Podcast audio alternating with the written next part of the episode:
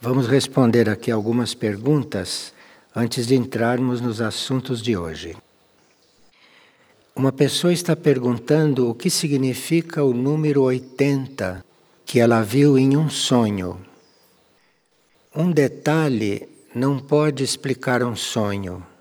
Então, para a gente saber o que quer dizer o número 80 em um sonho, precisa que a pessoa conte como foi o sonho e como é que o número 80 apareceu aí. Porque o número 8 pode significar muitas coisas, até coisas opostas. Então, se a gente não tiver o sonho todo, não é possível dizer o que significa. Isto é válido para qualquer sonho, não só para aqueles que trazem números. Não se pode comentar um sonho sem que a pessoa o descreva. E se a pessoa for mais detalhista, se a pessoa for mais precisa, ela colaborará com a interpretação quando disser em que condições ela adormeceu, em que condições ela acordou porque aí vai se compreender melhor toda a importância ou a influência do sonho. Nós temos um livro básico que foi o primeiro livro que foi escrito, Nossa Vida nos Sonhos. E aquele livro é muito fundamental para todos aqueles que querem começar a estudar a sua vida interior. E uma pessoa está perguntando o que Cristo quer dizer quando diz: Eu renovo todas as coisas. E ela quer saber como podemos considerar esta afirmação e como sentir isso de verdade. Então, aqueles que quiserem realmente se transformar, Aqueles que quiserem ser outras pessoas na mesma encarnação compreendem o que Cristo quer dizer com isso. Agora, se a gente quer apenas um conselho, aí é bom não incomodar muito esta entidade, porque realmente ela não está aí para dar conselhos. Esta entidade está se comunicando conosco para realmente nos transformar nos transformar em outras pessoas, em outros seres. O que é possível numa época como esta, em que as coisas estão indo muito rápidas. Estão indo tão rápidas que nós estamos tendo oportunidade de, inclusive, resolver nesta encarnação o que temos que resolver aqui sobre a Terra, de forma que não continuemos a encarnar. Agora, quando se diz isto, Há pessoas que ficam indecisas porque elas gostam de reencarnar. Elas gostam porque já se acostumaram com esta vidinha na carne, já se acostumaram com os prazeres, já se acostumaram com a irresponsabilidade, porque quando se está encarnado, quando se está na carne, nem sempre a gente se sente muito responsável. Sim, porque a gente nem percebe que respira então, somos irresponsáveis, porque quando estamos respirando, estamos inalando ar. Vocês ouviram na partilha de Frei Arthur? Não estamos nos comunicando com o universo, mas somos tão irresponsáveis que não estudamos a nossa respiração, somos irresponsáveis. Então, quando Cristo diz: Eu renovo todas as coisas, a maioria nem se coliga com isto porque não está realmente interessada neste assunto. Agora, como sentir isto verdade? É, você vai sentir isto verdade quando quiser se transformar, porque aí você ouve esta voz que está lhe propondo alguma coisa, então você responde. E se você responder de verdade, se você responder realmente, se você não tiver medo de que a sua vida mude completamente, você responda e aí aprecie o que vai acontecendo. Agora, nós sabemos que quando Cristo faz uma pergunta ou quando Cristo faz uma declaração, ele já sabe como você vai receber. De forma que para ele não é surpresa se você não quiser responder, porque ele, quando diz, ele já sabe que você não vai se interessar. Mas ele diz assim mesmo. Ele diz mesmo que ele já saiba que a gente não vai seguir. Já sabe que não se vai dar um passo, mas ele diz a si mesmo. Ele diz porque ele representa a misericórdia cósmica. E quando a misericórdia cósmica se manifesta, mesmo que nós não nos movamos do ponto em que estamos, aquela semente permanece. Aquela semente permanece e é um mistério quando ela vai começar a germinar. Mas ele semeia, ele é um grande semeador. Ele semeia o tempo todo. E um dia essas sementes germinarão. Se os corvos não as pegarem e não as colherem. Então, isto tem um certo prazo para ficar no campo semeado, porque se se aguarda muito tempo para recolher e para receber essas sementes, vêm os corvos e as pegam e levam embora. E aí perdeu-se um ciclo, perdeu-se um ciclo todo de evolução. Pessoa pergunta: quais são os sinais que nos mostram com clareza o karma da pessoa e que permite que ela seja curada ou não? Bem, os sinais que mostram com clareza o karma das pessoas, isto depende muito da situação, depende muito da pessoa. Se a pessoa quiser realmente trabalhar o próprio karma, ou se a pessoa tiver realmente intenção de se libertar desses laços que as prendem, então ela vai ter sinais bem precisos do que fazer. Agora, se a intenção dela for morna, quer dizer, ela quer modificar um pouquinho, porque ela está começando a sofrer. Então ela quer pequenas mudanças. Então aí os sinais serão mínimos ou nenhum, esperando que ela esteja no ponto, não é, de realmente querer se transformar. E o que é que permite que sejamos curados ou não? Bem, se vocês lerem o Novo Testamento, daquilo que restou dele, se vocês lerem o Novo Testamento, vão ver que Cristo disse: A fé te curou. Quando o procuravam para serem curados e ele atendia, ele dizia: Foi a tua fé que te curou. Então, para a gente ser curado, é preciso fé. Porque um Cristo, que é a própria lei, ele não vai interferir em alguém. A pessoa quer ser curada para não ter mais incômodos, para não ter mais dor, não é? Mas ela não sabe que ela mesma é que se cura. Não sabe isso. Ela precisa se transformar para ir passando pela cura. Porque a cura é um sinal de que você não necessita mais daquele incômodo, você não necessita mais daquela doença. Enquanto você necessitar, por algum motivo ela permanece. Agora, quando você não necessitar mais, você mesmo se cura, mas precisa que você se trabalhe. Há pessoas que passam a vida doentes e nem se perguntam por que, que estão doentes. Isto é, não se perguntam o que, que eu tenho que transformar em mim para deixar de ser doente. O que é que eu tenho que transformar em mim para deixar de ser doente? Mas não se faz essa pergunta de verdade. Então a gente se mantém doente. Porque precisaria perguntar o que é que eu preciso me transformar para isto não ser mais necessário. Agora, pode ser também que aquilo faça parte de uma dívida kármica um pouco maior.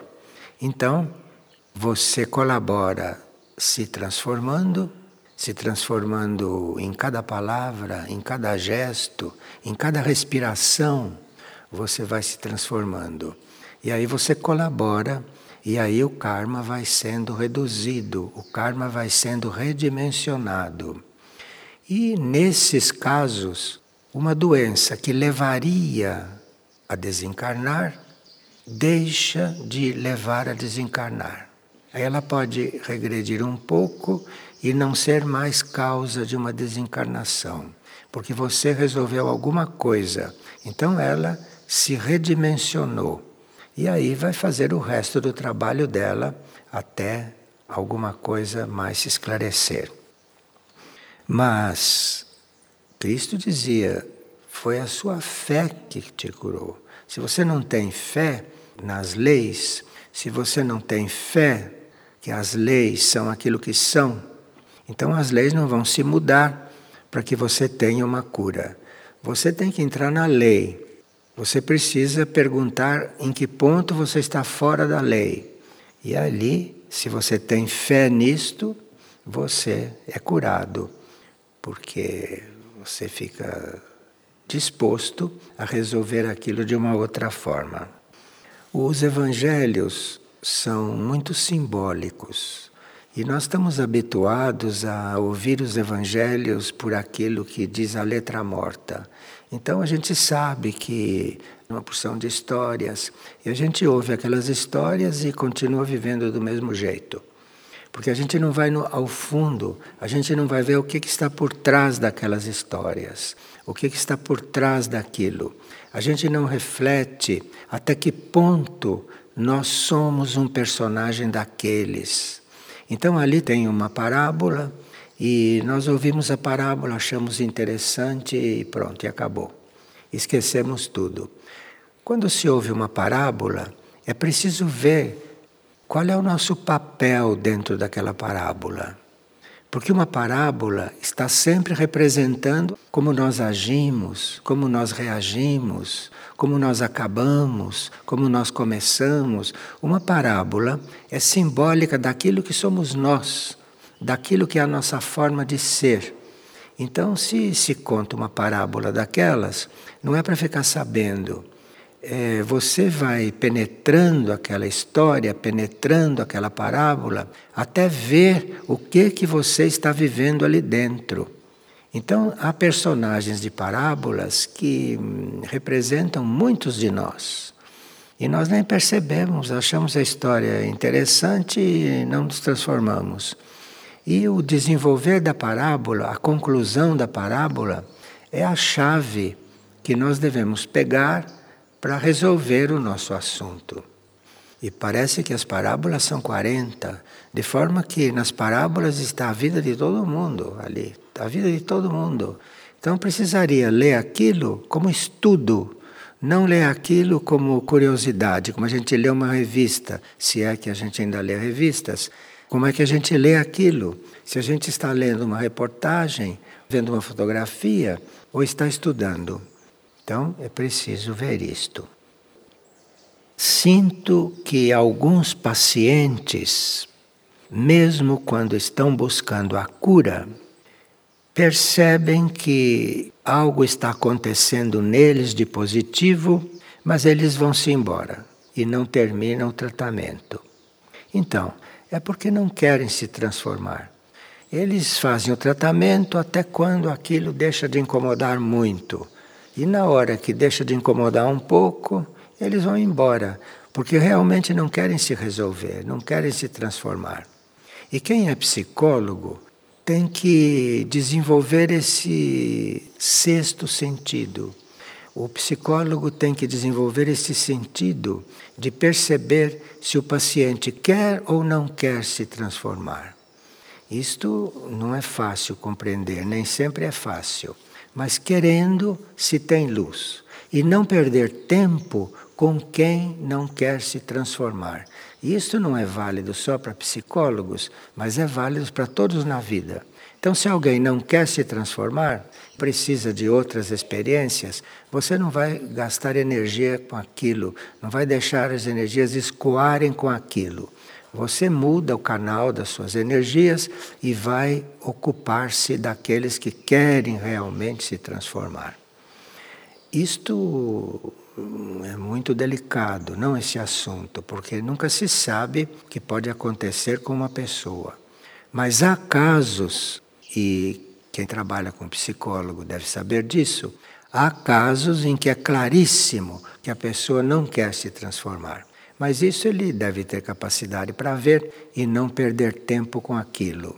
Sim, porque quando um psicólogo está trabalhando, ou quando nós estamos trabalhando com alguém, uma parte daquela transformação, uma parte, não, não tudo, uma parte daquela transformação está se dando porque quem está ouvindo está transmutando a situação. Isto é um verdadeiro psicólogo, não? Ele está ouvindo, então ele está, também está transmutando. E então ele está ajudando, ele está colaborando o outro a transformar as suas coisas. Mas para isso, para o psicólogo fazer esse trabalho e com o tempo não adoecer de tanto ficar recebendo coisas impuras e transmutando, para ele não adoecer com o tempo, ele não pode ter uma vida igual à vida de todo mundo. O psicólogo tem que ter uma vida especial. O psicólogo tem que ter uma vida organizada na qual ele tenha tempo de depois de certas sessões de trabalho, ou depois de certas conversas, ou depois de certas reuniões com outros psicólogos, ele precisaria ter um tempo para não só transmutar aquilo, mas para se liberar daquilo. Então, se um psicólogo tem uma vida comum, como a vida de todas as pessoas, ele não pode ter este espaço na vida dele. Ele não pode ter esta possibilidade. Então, ele teria que ver como, como ele se resolve. Porque ele tem que ter um espaço na vida dele, no tempo dele, e o tempo dele ele é que faz. O tempo dele tem que ser também dedicado a essa espécie de restauro, ou essa espécie de transmutação, não é? feita bem cuidadosamente, para ele poder ter, inclusive, reservas, não é, para doar para aqueles que estão precisando, reservas de energia para aqueles que estão precisando. E para isso ele tem que ter uma vida não comum. Ele tem que ter uma vida em que esse cuidado esteja presente. Hoje nós teríamos que ver aqui um ponto que Maria de Ágreda, naquela obra Mística Cidade de Deus, nos apresenta. Mística Cidade de Deus, como vocês sabem, é uma obra escrita por uma monja muitos séculos atrás. E como esta obra foi canalizada pela monja, não é uma obra que veio da mente dela. Maria a Mãe Universal usou esta monja como canal para ela dizer muitas coisas importantes. Assim como hoje Maria usa outros canais, Maria sempre usou canais para se manifestar. Então, esta monja foi uma das que canalizava as coisas de Maria. E Maria, neste momento, fala que nós teríamos que conhecer um pouquinho melhor aqueles que integram os nossos grupos, os nossos grupos espirituais. E nesta obra, A Mística Cidade de Deus, nós temos um verdadeiro, uma verdadeira escola. Ali cada capítulo nos ensina como viver em várias, várias circunstâncias. E neste, neste capítulo, ela está falando a respeito do conhecimento que devemos ter dos fiéis, o conhecimento que devemos ter daqueles que integram os grupos, para saber lidar com eles e assim para saber como o grupo crescer, como o grupo se transformar. Então, nós vamos ver um pouco esse assunto hoje. E nós estamos vendo esse assunto também porque ela, quando fala, Maria, quando fala através dela, está levando em conta o estado em que se encontra a humanidade. A humanidade é muito lenta. Então, o estado da humanidade há séculos atrás parece que é mais ou menos o mesmo de hoje. É, a gente encarna e reencarna, sempre fazendo as mesmas coisas. Então, tem gente que já teve 40, 50 esposos, outro já teve 30, 35 esposas, outros tiveram centenas e centenas de filhos nas suas vidas e até agora estão com esposos, com esposas, com filhos, às voltas com essas coisas. Né? Em vez de estarem cuidando do preparo para a sua vida cósmica, em vez de estarem cuidando do preparo para a vida em outros planos de consciência, não nestes planos materiais onde estão misturadas tantas coisas inúteis para a evolução superior. Porque evoluir, todo mundo evolui, a evolução está aí, a evolução natural está aí. Mas nós precisaríamos um dia despertar e aprender a sairmos da evolução natural e entrarmos numa evolução superior entrarmos num outro nível evolutivo. E para isso, aqueles que conseguiram sair desta evolução natural sempre se dispuseram a nos deixar chaves, a nos deixar lições, não? E a nos deixar energias também que nos ajudam. Porque quem consegue sair de uma situação ele tem a energia para sair de certas situações. Então é muito útil um contato com essa pessoa, porque nós podemos ainda não ter saído. E como ele já saiu, ele sabe qual é a chave, ele sabe qual é a energia. Mas para isso, nós teríamos que ser humildes, né? Então aqui Maria e Maria de Ágreda, as duas Marias, estão levando em conta o estado em que nós nos encontramos como humanidade e levando em conta esse estado, dando pautas para nós podermos estar em grupo. Então, a primeira pauta que ela diz é que nós temos que estar atentos às inclinações naturais da pessoa. Porque tem inclinações que a pessoa já trabalhou certas coisas então, por ela já ter se trabalhado, ela tem certas inclinações. E isto é diferente das inclinações naturais. Isto é diferente daquelas inclinações que a pessoa tem naturalmente, que ela já nasceu com elas. Então, quando é uma inclinação natural, tem um certo tipo de tratamento.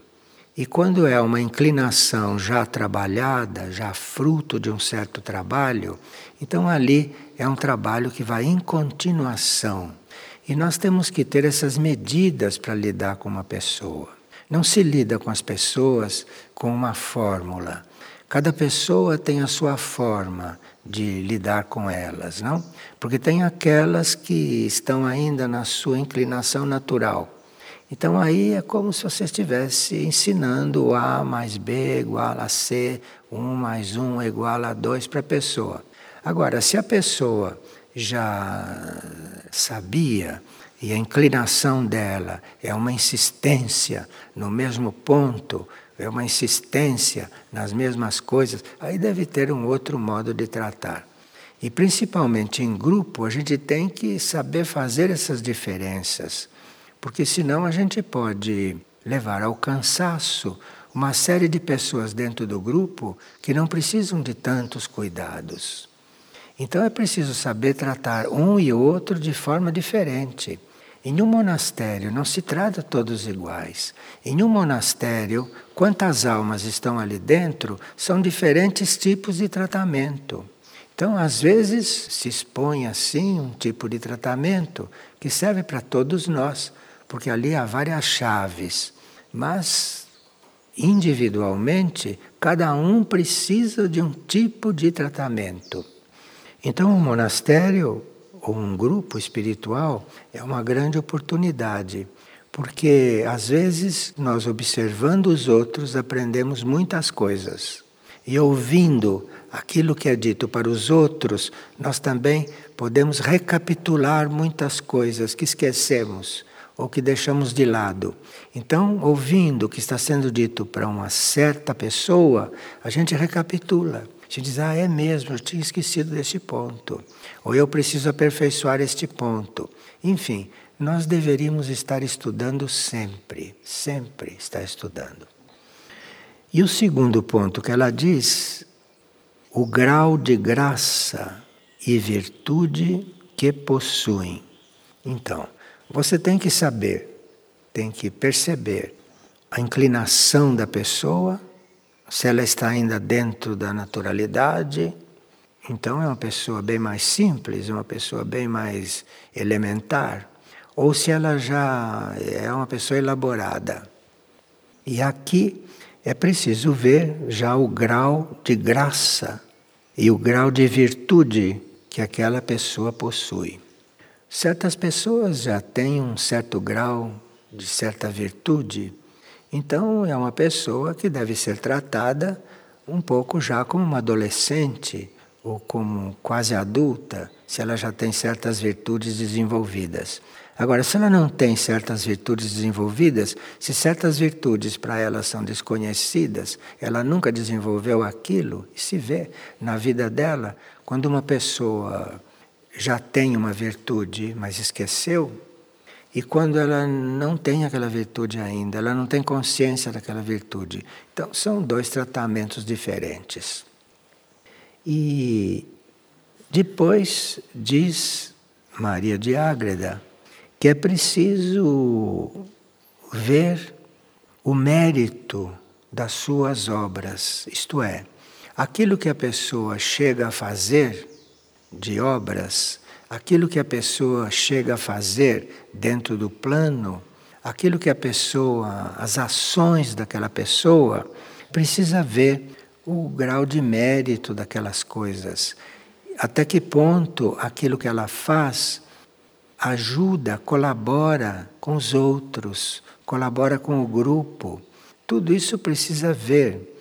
Então, se você está em grupo, você tem que estar sempre desperto, porque quantas pessoas estão no grupo, você está vendo ali coisas completamente diferentes o tempo todo.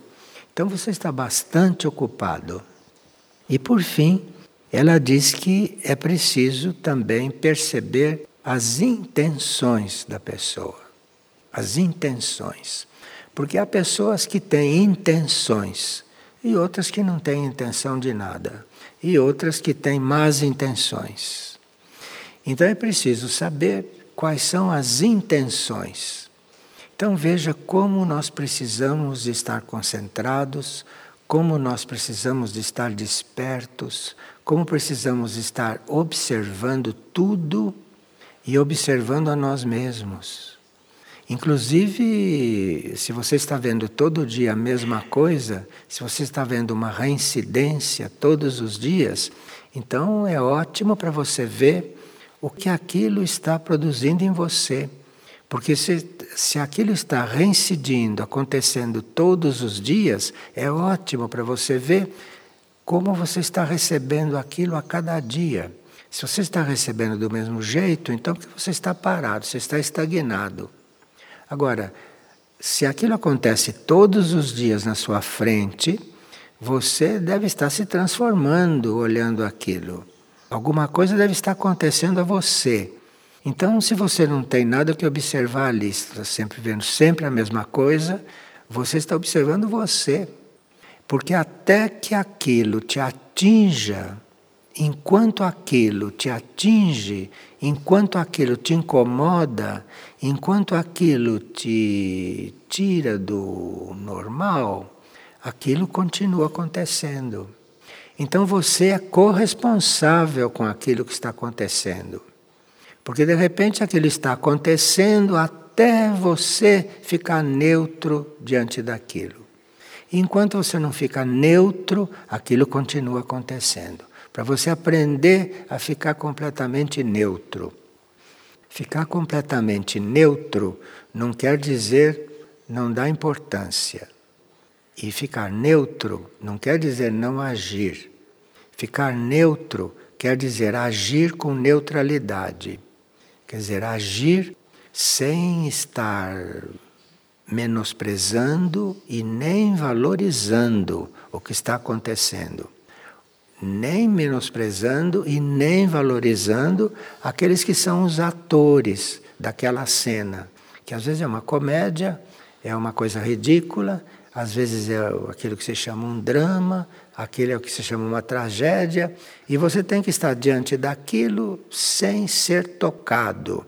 Enquanto você não consegue estar diante daquilo sem ser tocado por aquilo, sem ter a sua integridade afetada, aquilo continua acontecendo até você aprender isto. Então as coisas não acontecem só porque as pessoas não dão passos. Acontecem também porque você se altera com isso. Enquanto você se alterar, elas ficam ali marcando o passo, porque elas estão, no fundo, te ajudando a você se tornar neutro diante dela. E quando você se torna neutro, coitado começa a dar os passos dele e vai embora. Então é preciso muita, muita sabedoria. E Maria de Ágreda é um canal de sabedoria. Porque ela, quem canalizava era Maria, era a Mãe Universal. Agora, ela diz que essa ciência, essa ciência de se perceber as inclinações naturais, essa ciência de saber o grau de virtude da pessoa, essa ciência de reconhecer o mérito daquilo que ela faz, daquilo que ela é, e essa ciência de perceber as intenções, ela diz que essa ciência deve ser sempre revestida de caridade. Caridade é uma palavra que nós temos ouvido muito aqui, não? Nas partilhas. Quase toda partilha a gente ouve falar de caridade. E caridade não é da esmola só. Às vezes, da esmola é ao contrário de caridade. Mas a gente diz que caridade é da esmola. Então, a caridade é algo que nós temos que realmente assumir assumir a caridade na vida. E essa ciência, a ciência de lidar com tudo isso, deve ser revestida de caridade. Isto é, você não está usando ninguém para aprender as coisas. Você não está usufruindo de ninguém, não é? Mas você está fazendo isto tudo com caridade. Caridade quer dizer mesmo que o outro esteja agindo diferente do que você age, na caridade você continua se sentindo igual a ele, na caridade. Então você continua se sentindo como ele, na essência, porque na essência somos todos, somos todos limpos e puros na essência, né? Então você quando está observando o outro, quando está estudando as coisas, quando está aprendendo também. Cuidado para isso tudo estar revestido de caridade. Cuidado para você não estar se sentindo diferente dele durante todo esse trabalho. Essa ciência deve ser revestida de caridade, que ama a todos e pela sabedoria que regula os afetos interiores, sempre caridosos. Regula os afetos interiores, sempre caridosos. Então, até na caridade tem que haver regulagem.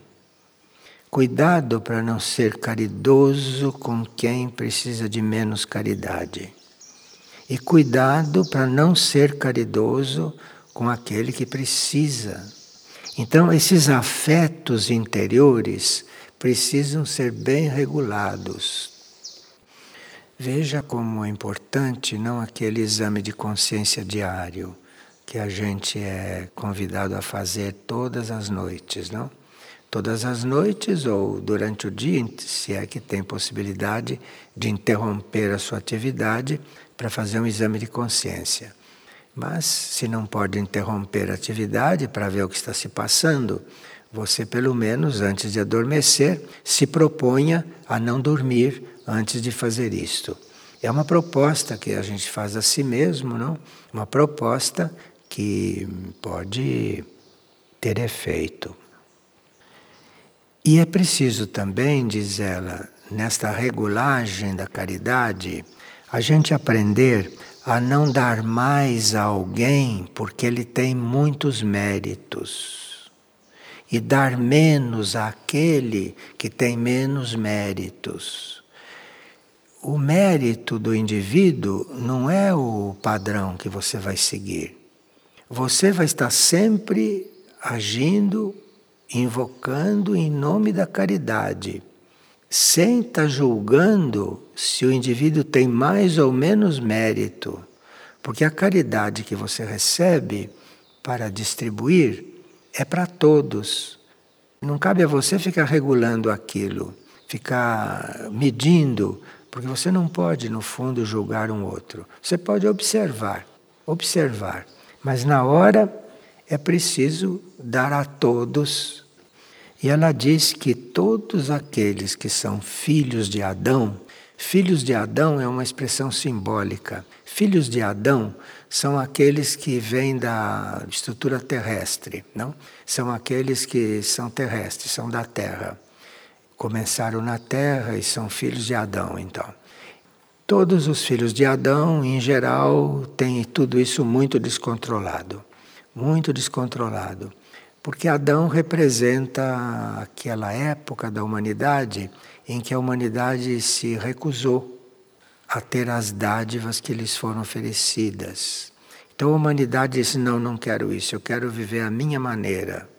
É isso que quer dizer Adão. Quer dizer, Adão numa certa classe de ensinamento, não? Porque Adão quer dizer outras coisas em outra classe de ensinamento. Então, ali, esta, esta situação é de todos os filhos de Adão, segundo Maria, quando canalizava aqui. Então, todos os filhos de Adão são assim. Então, isso te ajuda a se sentir igual, não é? a não se sentir melhor do que o outro. Você também é filho de Adão. Você não sabe de onde veio, se veio de Sírio, se veio de Vênus, você não é filho de Adão. Mas se você veio da Terra, se você é daqui, aí é filho de Adão mesmo. E a gente não sabe, porque isso não está escrito na testa das pessoas. Não pode estar escrito. Porque nós já somos tão separatistas, nós já somos tão desunidos, que se essas coisas estivessem escritas na testa, não havia meios de fazer união com ninguém. Então, isto é aquilo que nos parece evidente e que nós temos que começar a observar. Um dia pode descer uma graça e você ver todas essas coisas sem estar pensando, sem estar estudando, sem estar observando. Mas não é esse ponto que Maria de Ágreda está tratando. Ela está tratando com gente como nós, que precisa de tudo isto para dar certos passos. Depois, quando der certos passos, aí a graça desce e você fica sabendo, sem ter feito nenhum esforço, do que se trata. Então ela diz: nesse nível que nós estamos falando, evita a parcialidade, para não dar motivos a ciúmes e a invejas, que costumam nascer nas comunidades. Então ela estava numa comunidade evoluída, tanto assim que ela estava lá canalizando Maria. Mas ela diz que mesmo lá, as pessoas estão juntas, se estão juntas começa inveja, ciúme, essas coisas todas que são próprias das pessoas. E quando se unem, então, isto fica pesado. Então, evita a parcialidade aí dentro. Evita a parcialidade para não dar motivos a ciúmes e a invejas. Porque quando nós estamos juntos, mesmo sem dar motivo, o outro já fica com inveja, o outro já fica com ciúme, o outro já fica com isso. Ficam sempre com alguma coisa. Ficam sempre com alguma coisa porque precisam de cura. Mas aqui é preciso não dar motivos para essas coisas acontecerem. Porque se você der motivos, vai acontecer muito mais do que já acontece. Então você precisa cuidado para não dar motivos. E se você não dá motivos, se você não faz diferença entre um e outro, se você não faz diferença entre aquele que te ajuda e aquele que cria obstáculos para você, se você não faz diferença entre um e outro, então aí você vai começar a criar uma sociedade dentro daquela comunidade. Porque nem toda comunidade é uma sociedade. Então, essa sociedade vai sendo criada. Veja que é, não é fácil, né? que não é, é muito simples de entender, mas depois não é simples de você agir, de você estar ali dentro. É natural e comum, ela diz, a paixão de querer ser estimado. Isto é natural e comum. Você forma um grupo de pessoas, já surge imediatamente aquela mania: um quer ser estimado, outro quer ser reconhecido, outro quer ser elogiado. Isso emerge naturalmente. Então, é natural e comum a paixão de querer ser estimado, principalmente pelos grandes, isto é, principalmente dentro da hierarquia, por aqueles que estão mais supervisando. Então, que ela chama de grandes. Então, esses estão, esses estão, esses estão de olho nos grandes para dali sair um elogio, dali sair um reconhecimento.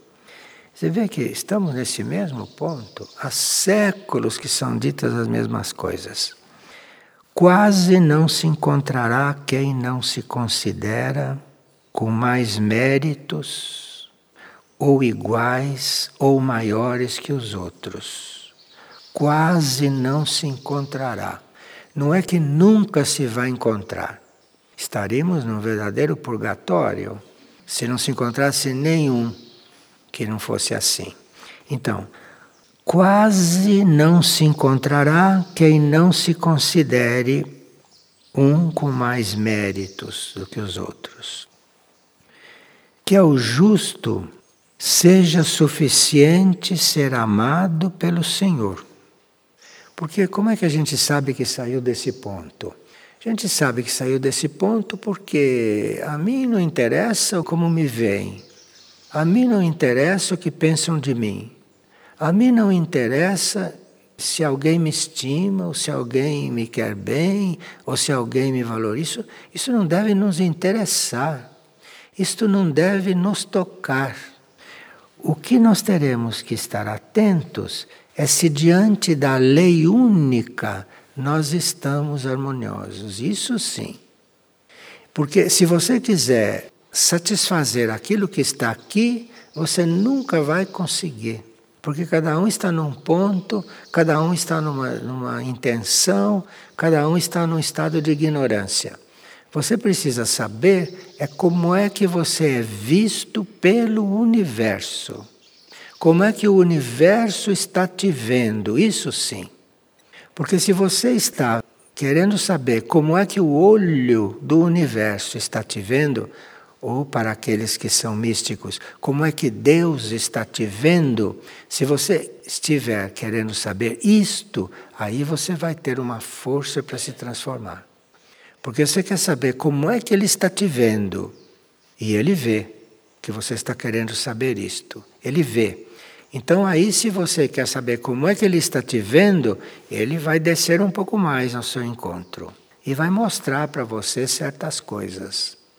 Claro que isto, esta força, esta força suprema não se desperdiça, não? Ela tem muito o que fazer e não é para se desperdiçar com quem nada quer. Então aquilo vai descendo à medida que você vai buscando.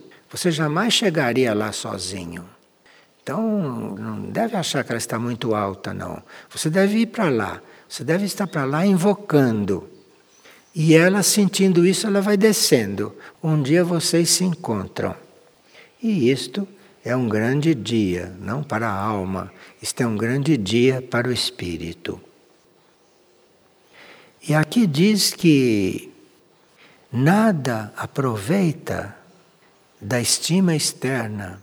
Essa estima que a gente tem aqui embaixo, isso de nada serve. Isso não entra em conta nenhuma cósmica. Isso não, de nada serve isto. O que você precisa ver é como é que você está sendo visto pelo universo. Como é que você está sendo visto por Deus. Como é que aquele olho está vendo você. Isso é que precisa. E aí você vai mudando, você vai procurando ser da forma como corresponde. Porque ele está te olhando, esse único, esta vida única, imagina como devemos ser. Ele imagina. E é isso que você precisa descobrir: como é que ele te imagina para você ser daquele jeito. E não como querem que você seja aqui, porque aqui só o que existe é uma série de compromissos compromissos sujos, muito sujos. Então é preciso saber como é que este olho está nos vendo. O que é que este olho quer de nós? O que é que esta mente única pensou para nós? Isso todos nós temos que fazer esse exercício o tempo todo. E é natural na humanidade normal que a gente queira satisfazer a todos, mas não é disto que se trata. Se trata de você ver como é que você está sendo visto pelo universo, o que, é que o universo quer de você, ou o que Deus quer de você, para você trabalhar para ser assim, para você ir sendo assim. E aí você vai tendo uma ajuda, isto vai descendo, isto vem ao seu encontro, você vai tendo uma ajuda. E é assim que se forma uma sociedade. Uma sociedade não se forma com coisas daqui. As coisas daqui são todas poluídas, as coisas daqui são todas doentes. A sociedade não, não, não se forma mexendo nessa panela que está aqui. Uma sociedade se forma quando você quer saber como é que o universo te vê. E aí você vai fazendo o possível para corresponder àquela visão. Algumas mentes dirão, mas isso é impossível, nenhum de nós é capaz disso. Eu sei muito bem que nenhum de nós é capaz disso. Mas tendo essa intenção, tendo essa proposta de vida, porque esta é a proposta da vida, Tendo essa proposta de vida, então isto vem ao seu encontro e você acaba fazendo tudo o que é possível em si mesmo, no seu estágio humano. Quando você já fez tudo o que podia no seu estágio humano, aí você vai sendo tirado desse estágio humano e vai passando para outros estados.